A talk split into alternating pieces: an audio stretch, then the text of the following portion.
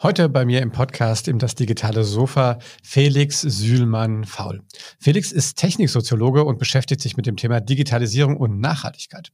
Super spannendes Thema. Ähm, er ist da wissenschaftlich unterwegs, hält aber auch Vorträge und äh, hat auch ein Buch geschrieben. Ähm, all das hört ihr gleich in unserer neuen äh, Episode. Und gleich bevor es losgeht, hier noch ein Hinweis auf unseren Partner Zencaster, das Tool, mit dem wir hier alle unsere remoten Podcasts aufnehmen.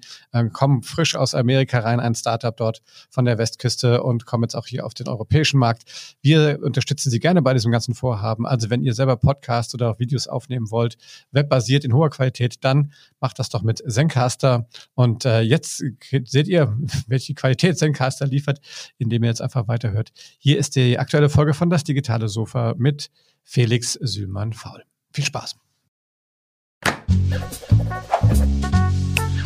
Das digitale Sofa mit Oliver Kemmern. Ja, hallo, herzlich willkommen zu einer weiteren Episode von Das digitale Sofa. Heute haben wir Felix Sühlmann-Faul zugeschaltet. Er ist Techniksoziologe. Felix, erstmal herzlich willkommen und äh, erklär uns mal, was ist denn ein Techniksoziologe und äh, warum machst du, was du machst? Hi, ja, ich freue mich hier zu sein. Ähm, ein Techniksoziologe beschäftigt sich im Grunde mit der Interaktion zwischen Gesellschaft und äh, Technologie. Das ist jetzt erstmal so die die grobe Kategorisierung. Ähm, ich bin, genau, ich bin Techniksoziologe, ich bin äh, auch Speaker und Autor mit einer Spezialisierung für das Thema Digitalisi Digitalisierung und Nachhaltigkeit und ähm, habe da bin ich bin an das Thema im Grunde gekommen vor einigen Jahren. Da gab es den Auftrag von hatte ich den Auftrag vom äh, WWF Deutschland und der Robert Bosch Stiftung im Grunde so eine überblicksartige ähm, ja, Studie im Grunde zu schreiben zu diesem sehr weiten Thema, ähm, wo Digitalisierung nachhaltig sein kann, wo sie sehr unnachhaltig ist und äh, eben diesen Nexus, diese, diese Verbindung zwischen diesen zwei Ebenen. Und dann ist mir das Thema sehr stark ans Herz gewachsen und dann dachte ich mir, das ist viel zu wichtig und muss sozusagen in die Öffentlichkeit getragen werden und habe dann dieses Buch geschrieben, Der blinde Fleck der Digitalisierung. Das ist dann 2018 erschienen und ähm, das habe ich geschrieben zusammen mit ähm, Stefan Rammler, dem bekannten Verkehrsforscher und äh, der übrigens auch mein Doktorvater ist. Ich promoviere außerdem noch. Und äh, ja, das, äh, dieses äh, Buch basiert auf dieser Studie, ist aber im Grunde sozusagen, richtet sich an die interessierte Öffentlichkeit. Und darum, das ist eine sozusagen meiner persönlich gewählten Missionen, ähm, dieses Thema in die Öffentlichkeit zu tragen, weil die digitale Transformation eben sozusagen eins der wichtigsten Themen der Zeit ist. Was, was muss man denn, ähm, also wie, wie, wird man denn Techniksoziologe? Was hast du studiert? Ich habe äh, ich hab einen doppelten Magisterabschluss in Politikwissenschaft und in Soziologie äh, und äh, habe mich im Bereich Soziologie eben spezialisiert auf äh, Technik- und Umweltsoziologie. Und deswegen, äh, weil ich auch dann in einem techniksoziologischen Bereich arbeite, bin ich ähm, mit ganzem Herzen und Berufsstand Techniksoziologe. Cool. Ähm, die, ähm, die, die, Thematik ist natürlich aktuell oder äh, jedes Mal quasi aktueller. Wir haben heute gesagt, wir wollen ein bisschen mal auf das Thema, ne, weil ich ja auch in letzter Zeit so ein bisschen auch hier in der Reihe den Fokus auf das Thema Leadership ähm, gestellt ähm, oder, oder gelegt habe finde ich sehr spannend, drauf zu gucken, ne, was, ähm, welche Definition von Nachhaltigkeit gibt es denn eigentlich so und welche, ne, welche, welche können wir dort auch tatsächlich so im Arbeitsalltag, äh, vielleicht auch als, als Führungskräfte ähm, beeinflussen? Wie ist, da gibt es ja wahrscheinlich tausend Definitionen. Gibt es da einen kurzen Abriss quasi, was man unter Nachhaltigkeit versteht, so grundsätzlich? Also ganz grundsätzlich eine der bekanntesten Definitionen ist auch schon einige Jahre alt. Das, äh, die stammt von äh, Gro Harlem Brundtland. Die war zweimal die Ministerpräsidentin von äh, Norwegen und äh, hat in ihrem Bericht an die Vereinten Nationen, der hieß Our Common Future von 1987, definiert, dass nachhaltige Entwicklung eine Entwicklung ist, die es gewährt, dass die aktuellen Generationen ihre Bedürfnisse befriedigen können, aber eben auch die zukünftigen Generationen ihre Bedürfnisse befriedigen können. Und das ist sozusagen so das, das, das bekannteste in diesem Zusammenhang. dass dieser Bericht von damals ist allerdings eben auch die Basis, auf der die UN äh, in der Zwischenzeit äh, ihre 17 Nachhaltigkeitsziele äh, basiert. Und ähm, der, die sind ja diese, diese 17 SDGs, die Sustainable Development Goals, ähm, das ist vielen Leuten, das ist kein Begriff. Also das sind nicht einfach irgendwie nur so vornehme äh, Ziele, wie zum Beispiel äh, Gleichheit zwischen Mann und Frau, äh, Umweltschutz und solche Themen, sondern das sind tatsächlich 17 Ziele, die äh, auch genau bearbeitet werden. Da gibt es in jedem dieser 17 Ziele, zum Beispiel äh, nachhaltige Städte und Kommunen, da gibt es dann sehr viele Unterziele, die tatsächlich auch operationalisiert und mit konkreten Programmen verfolgt wird, so dass man das eben sehen kann, inwieweit diese Ziele dann tatsächlich auch umgesetzt werden. Ähm, dann ist es außerdem wichtig beim Thema Nachhaltigkeit, ähm, darauf äh, zu achten, dass Nachhaltigkeit sich jeweils sozusagen in einem Dreieck bewegt. Und das Dreieck ist ähm, Ökonomie, Ökologie und die gesellschaftliche Ebene. Das heißt, wenn man jetzt beispielsweise das Ziel hat, in einem bestimmten Bereich nachhaltig ähm, beispielsweise ein nachhaltiges Geschäftsmodell oder sowas zu entwickeln, dann geht es eben darum, ähm, jeweils auf diese drei Ebenen zu achten. Also nicht nur darauf zu achten, dass es zum Beispiel für ein Wirtschaftsunternehmen nachhaltig ist, dass dieses Wirtschaftsunternehmen jetzt da beispielsweise weiterhin floriert oder so, sondern es geht eben auch darum, was hat das für ökologische Auswirkungen? Ist es auf ökologischer Ebene nachhaltig? Ähm, und eben auch, was hat das für gesellschaftliche Auswirkungen? Ähm, darum geht es eigentlich darauf zu achten. Wenn du, ähm, ähm, wenn du sagst, dass es die, ähm, dass das eigentlich schon viel länger quasi so gibt, ähm, also diese, diese, diese Ziele gibt es ja auch schon länger. Wie äh, kannst du das feststellen? Also tut sich da in letzter Zeit mehr? Also ist da eine höhere Aufmerksamkeit drauf oder ähm, ist das exponentiell oder, oder doch nur leicht linear, dass da sozusagen die Aufmerksamkeit, die da wächst? Also allgemein würde ich sagen, das Thema Nachhaltigkeit ähm, steht in der Zwischenzeit relativ in einem starken Fokus, ähm, auch gesellschaftlich. Ähm, da gibt es also x Studien, wo im Grunde dann Leute befragt werden und das Thema Nachhaltigkeit ist also äh, allgemein sehr populär. Sehr viele Firmen schmücken sich ja dann auch im Grunde auch mit dem, mit dem Anspruch, irgendwie sehr nachhaltig zu sein und so weiter. Ob das dann tatsächlich im Einsinnen stimmt, das muss man dann nochmal genau überprüfen. Aber äh, zu dem Zeitpunkt, wo ich auch damals diese Studie geschrieben habe, war das Thema Digitalisierung und Nachhaltigkeit noch nicht so stark in der Öffentlichkeit, ist jetzt aber, da würde ich tatsächlich von Exponentialität sprechen.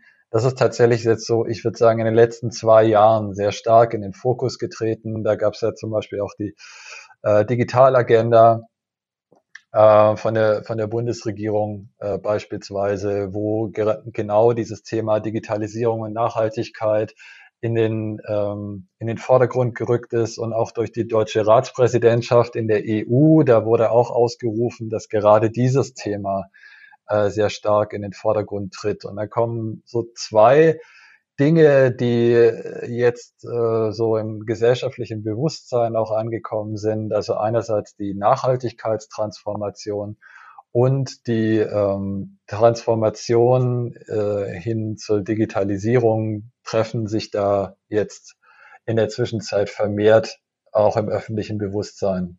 Wenn du sagst, die, ähm, Nachhaltigkeit der Digitalisierung. Kannst du da mal, mal konkret ein paar Beispiele nennen? Also wie, wie äußert die sich? Also wie kann, sind es nur die, die Kryptowährungen, die ähm, sozusagen nicht so richtig nachhaltig, so zumindest energetisch nachhaltig sind? Äh, oder welche Themen gibt es da noch? Also das Feld ist tatsächlich unheimlich weit. Also wenn man es relativ konkret macht, dann geht es beispielsweise um den Du hattest gerade schon das Thema Energieverbrauch angesprochen. Äh, es geht natürlich um das Thema Energieverbrauch, also beispielsweise der, der, der Demand, der globale Demand und der, der, der Konsum von, also Consumption, das ist im, im Englischen, der Verbrauch elektrischer Energie ist beispielsweise durch Herstellung und Nutzung digitaler Endgeräte momentan gerade bei 10 Prozent. Also das bedeutet, der weltweit erzeugte elektrische, die elektrische Energie wird zu 10 Prozent eben ähm, auf äh, die Herstellung und Nutzung digitaler Endgeräte verwendet. Also das ist schon durchaus eine gewisse Hausnummer. Ähm, das war jetzt das Thema Energieverbrauch, mal so der erste Blick. Ein anderes Thema ist, äh, sind zum Beispiel die Rohstoffe. Das sind eben endliche Rohstoffe, aber wir brauchen zum Beispiel in so einem, in so einem Smartphone sind, je nachdem, welche Quelle man heranzieht, zwischen 50 und 70 chemische Elemente enthalten, damit das Ding überhaupt funktioniert. Das heißt, da sind dann eben 50 ähm, bis 70 chemische Elemente enthalten, die auch irgendwo abgebaut werden müssen. Und das äh, Thema Rohstoffabbau ist einerseits ökologisch ein großes Problem. Ähm, beispielsweise bei seltenen Erden ist es so, dass diese Erden, das sind 17 verschiedene Metalle, die sind nicht äh, selten tatsächlich, aber sie kommen eben nur immer in Spuren im Gestein vor und äh, das muss aus Gestein herausgewaschen werden, was eine unfassbare riesige Schweinerei ist. Äh, also da wird dann jeweils so ein Schlammfluss erzeugt, weil man diese Metalle eben auswaschen muss mit Säuren und so. Ähm, und der, der Minenbau ist natürlich auch ähm, alles andere als ökologisch nachhaltig. Da wird dann eben Erosion erzeugt und Vergiftung des Grundwassers. Aber es hat eben auch soziale Konsequenzen, weil diese Rohstoffe, wie das so häufig so ist, das ist ein ganz altes Thema. Das hängt nicht unbedingt mit der Digitalisierung zusammen. Ist jetzt, hat sich aber nochmal jetzt verstärkt durch die Digitalisierung.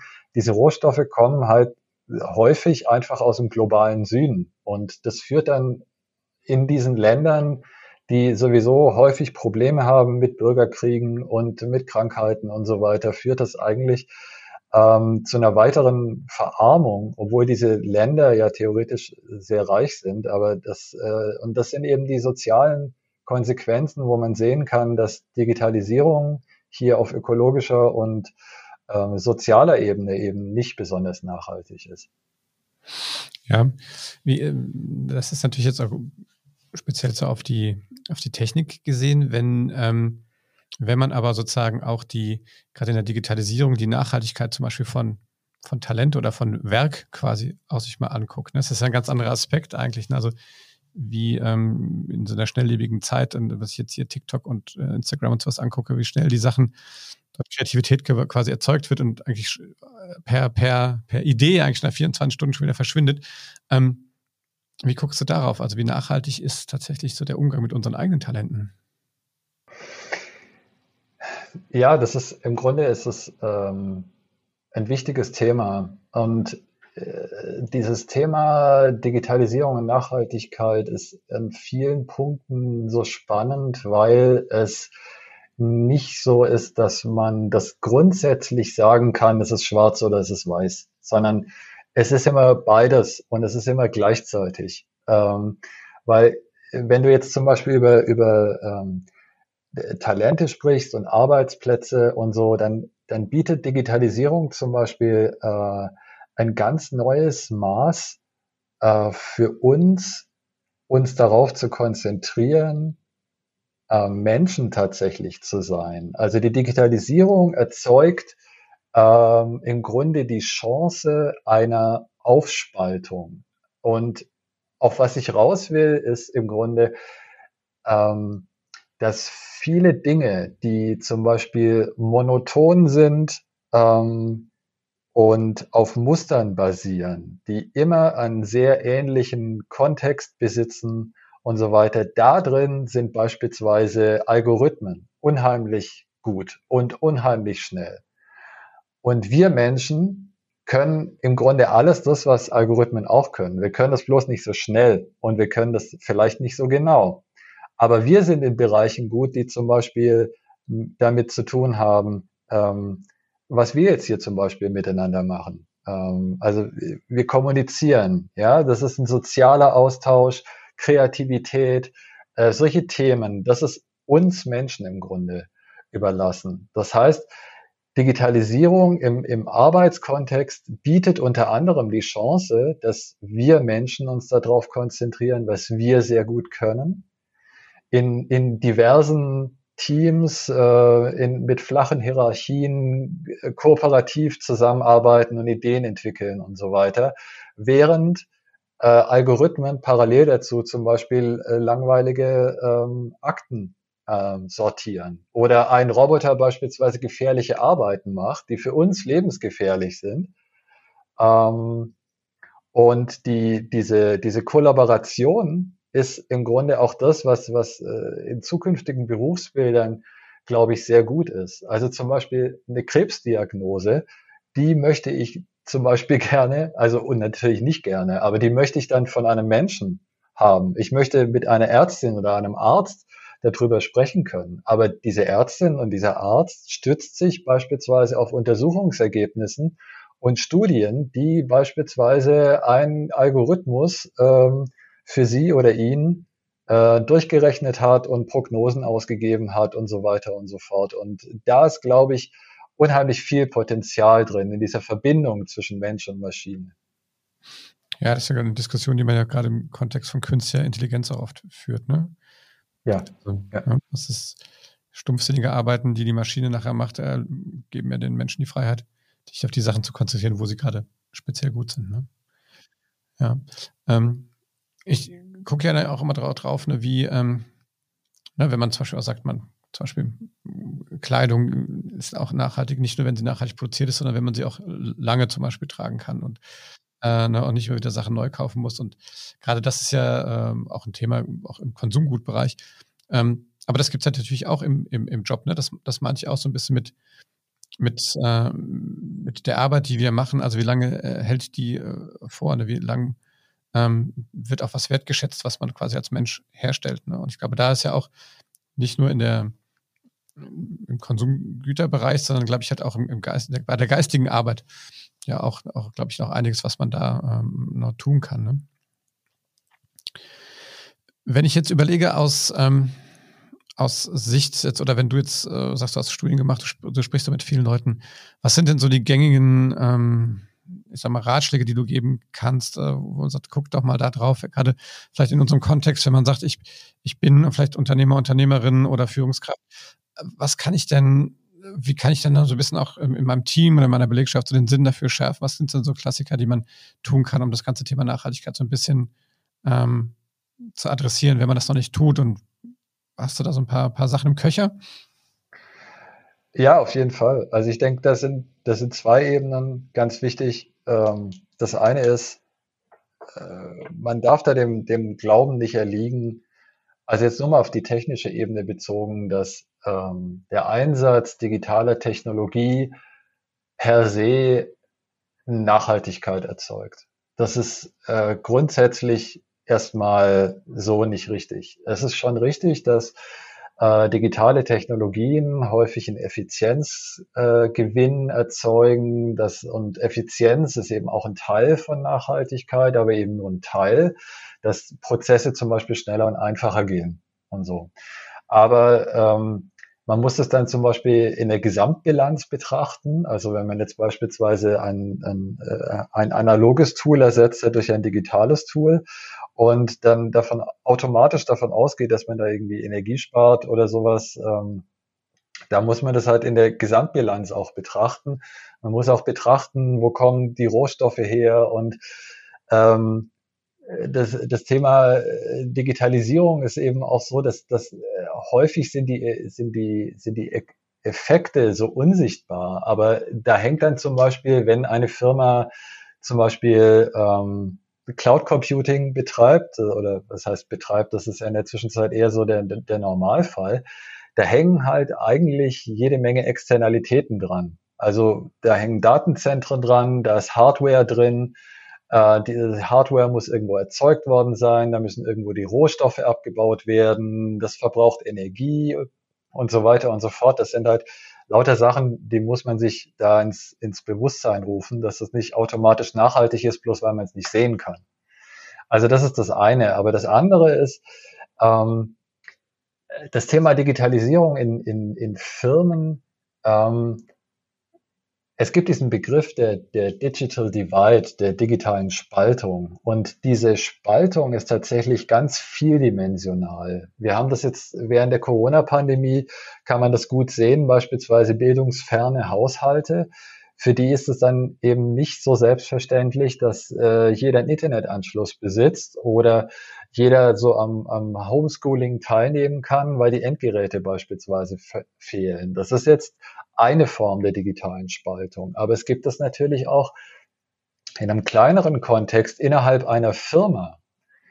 Äh, wenn man jetzt zum Beispiel ein neues Tool oder sowas äh, einführt, eine neue Softwarebasis oder so, ähm, äh, dann ist es beispielsweise so, dass, dass dieser, dieser Akt der Digitalisierung, wenn man jetzt nur mal eine Firma betrachtet, ist was, was auf allen Ebenen im Grunde funktionieren muss. Da müssen im Grunde alle mitgenommen werden. Es funktioniert nicht, sozusagen von oben herab durchzudigitalisieren. Wenn jetzt, also es gilt genauso auch für Kommunen und Städte. Es gibt, äh, ich berate auch teilweise äh, Städte, äh, wo es darum geht, die, die in Anführungsstrichen smart aufzustellen und eben äh, Digitalisierung für Nachhaltigkeit, zum Beispiel Luftreinhaltung und so weiter einzusetzen. Die Leute, die in dieser Stadt leben, denen kann man nicht einfach irgendwas vor den Latz knallen oder sowas, sondern was es braucht, sind, sind Demonstrationsprojekte beispielsweise. Die, die Leute müssen das im Grunde anfassen können es muss auch ein ehrlicher, ein ehrliches Narrativ und eine ehrliche Kommunikation stattfinden. Und da, das ist auch die Parallelität zwischen Städten, Kommunen und, und einer Firma. Man muss zum Beispiel erfahren, wo sind die, wo sind die Berührungsängste beispielsweise? Ja, wo, wo, wovor haben die Leute, wovor haben die Leute Angst? Was sind, was sind deren Ansprüche? Äh, wo sind auch die Vorteile dieser Leute? Auch das muss kommuniziert werden. Aber äh, wie gesagt, damit das im Grunde zusammengreift, dass da alle Ebenen äh, miteinander zusammenarbeiten, dafür muss halt sozusagen auch ganz unten angefangen werden und jeder mitgenommen werden. Weil, wie gesagt, also von oben durch digitalisieren geht normalerweise eigentlich immer schief. Ja, ich glaube, das geht ja mit allen Themen. Und ähm, ich glaube, das Thema Nachhaltigkeit, das, ist, äh, das betrifft ja alle, aber viele haben es, glaube ich, immer noch nicht so richtig auf dem Schirm. Das heißt, ich glaube, von oben da, durchdigitalisieren ist falsch oder, oder das, aber kleine eigene Akzente setzen, das ist, glaube ich, der richtige Ansatz. Ne? Ähm, was, ähm, was, wenn du in die Zukunft mal guckst, ähm, was glaubst du, was muss sich jetzt halt am, am, oder wo kann man am schnellsten jetzt äh, quasi dafür sorgen, dass das ganze Thema noch weiter hochgespült wird?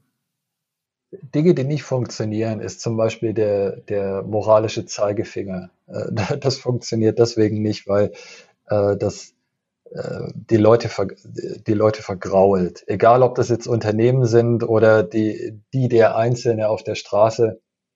Ähm, was es braucht, ist, der wichtigste Player in diesem Zusammenhang ist im Grunde die Politik. Und politische Maßnahmen braucht es. Und zwar deswegen, weil das einerseits ähm, die den Einzelnen mitnimmt, ähm, die zwar sagt, ja, ich, ich, ich lebe super nachhaltig, weil ich trenne jeden Tag meinen Müll beispielsweise, aber auch die Unternehmen, die sagen, ja, wir sind super nachhaltig, aber im Grunde eigentlich nur Greenwashing betreiben. Und die Politik hat da ähm, eigentlich den, das, den wichtigsten, den Zepter in der Hand, weil es gibt ganz einfache ähm, Maßnahmen, die die Notwendigkeit besitzen und es gibt ganz große und komplexe Maßnahmen. Einfache Maßnahmen beispielsweise ist, ähm, digitale Endgeräte aufzunehmen in die europäische äh, Ökodesign-Richtlinie. Da sind in der Zwischenzeit, ist da die weiße Ware drin, also Kühlschränke und so weiter. Und das verpflichtet eben die Hersteller, dass sie äh, zehn Jahre lang, äh, also erstmal, dass diese Geräte überhaupt reparaturfähig sind und dass die Hersteller eben beispielsweise äh, zehn Jahre ähm, Ersatzteile auf Lager haben müssen. Aber die digitalen Endgeräte gehören da eben ganz genauso mit rein. Äh, oder noch einfacher wäre beispielsweise die Rep Reparatur äh, digitaler Endgeräte, dass da zum Beispiel keine Mehrwertsteuer drauf entrichtet wird. Schweden hat das schon seit einigen Jahren. Die haben dann eine reduzierte Mehrwertsteuer, die man da bezahlen muss, wenn man beispielsweise sein, sein PC reparieren lässt oder sowas. Das sind ganz einfache Sachen.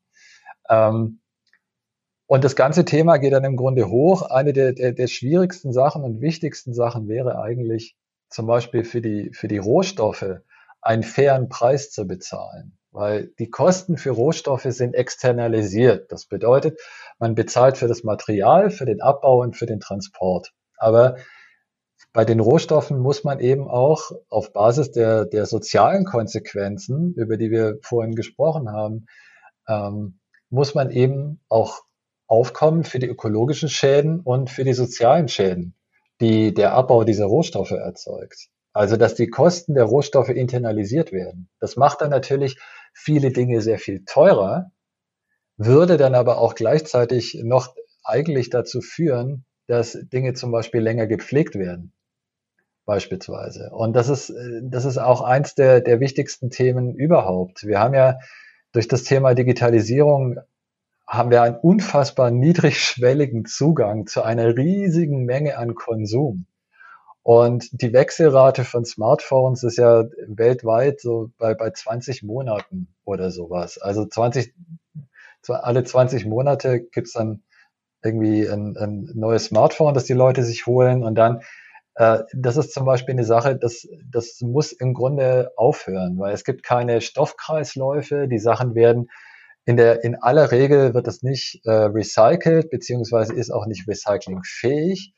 Aber wenn dann solche Sachen zum Beispiel deutlich teurer werden, weil man eben zum Beispiel faire Rohstoffe da drin verbaut hat, dann wechselt man gegebenenfalls eben nicht alle 20 Monate sein Smartphone, sondern lässt es dann äh, lieber reparieren. So dass dann noch geht. Ja, das, das ist ja im Grunde die Reparaturfähigkeit, ist ja auch so eine, so eine Forderung, die dann eigentlich, ähm, äh, die da dringend mitschwingen muss im Grunde. Wenn wir, ähm, du sagst, die Politik hat natürlich, ähm, muss viele Weichen stellen, das ist schon richtig. Ähm, trotzdem können wir dich als Konsumenten, können wir natürlich auch unseren, wenn auch kleineren Beitrag natürlich schon leisten und selber drauf gucken, ne, was wir, was wir so machen. Ähm, Glaubst du, dass jetzt in Zukunft ähm, mehr solche Berufsfelder, wie du es jetzt äh, quasi besetzt, äh, geben wird? Jein. Also ich denke, dass, dass äh, wenn man sich so die, die äh, Generationen so nach mir ähm, anguckt, also ich bin Ende der 70er geboren, also ein Spätausläufer der Generation X vielleicht. Ähm, wenn man sich die Millennials und so anguckt, die mit, mit äh, dem Thema Digitalisierung sehr viel mehr aufgewachsen sind. Ich saß, glaube ich, mit fünf Jahren das erste Mal vor dem C64 meines, meines Vaters. Äh, und ich kenne eben auch die Zeit ohne Internet und ohne Mobilfunk und so weiter. Äh, wenn man sich die jüngeren Generationen anschaut und wenn man sich mit denen unterhält, ähm, dann ist es so, dass das Thema Sinn, also ein, ein Beruf ähm, zu verfolgen, der tatsächlich einen höheren Sinn verfolgt. Gerade im Bereich äh, Nachhaltigkeit und so weiter. Das ist deutlich populärer. Ähm, das kann man natürlich jetzt nicht so über den Kamm scheren und sagen, die, die ganze, die ganze Generation Y und Z, die wollen, äh, die wollen alle irgendwie im Nachhaltigkeitsbereich arbeiten. Das ist natürlich nicht der Fall. Aber es ist deutlich mehr im Bewusstsein, es ist deutlich mehr Bereitschaft ähm, da und auch äh, gerade solche äh, Themen wie die Klimakrise und so weiter, das, das betrifft diese Leute sehr viel, sehr viel mehr einfach und sehr viel direkter. Und ähm, das darüber ist da durchaus ähm, der, der, das Thema vorgegeben, in welche Richtung es geht, dass da eine, eine sozioökologische Transformation im Grunde in der Gesellschaft stattfindet. Und das ist natürlich im Grunde auch was, auf was Arbeitgeber ähm, dann zukünftig auch achten müssen. Also da ist dann zum Beispiel das Thema Nachhaltigkeit nicht nur was, was man irgendwie nach außen posaunen ähm, sollte, sondern was dann tatsächlich konsequent durchgesetzt wird und man auf diese Art und Weise eben auch junge Talente anwerben kann, wenn man sagt, ja, guckt mal, wir wir tun nicht nur nachhaltig, sondern wir haben auch hier folgende Programme durchgesetzt und äh, haben auch durchaus Dinge riskiert, um unser Unternehmen äh, nachhaltig umzustricken.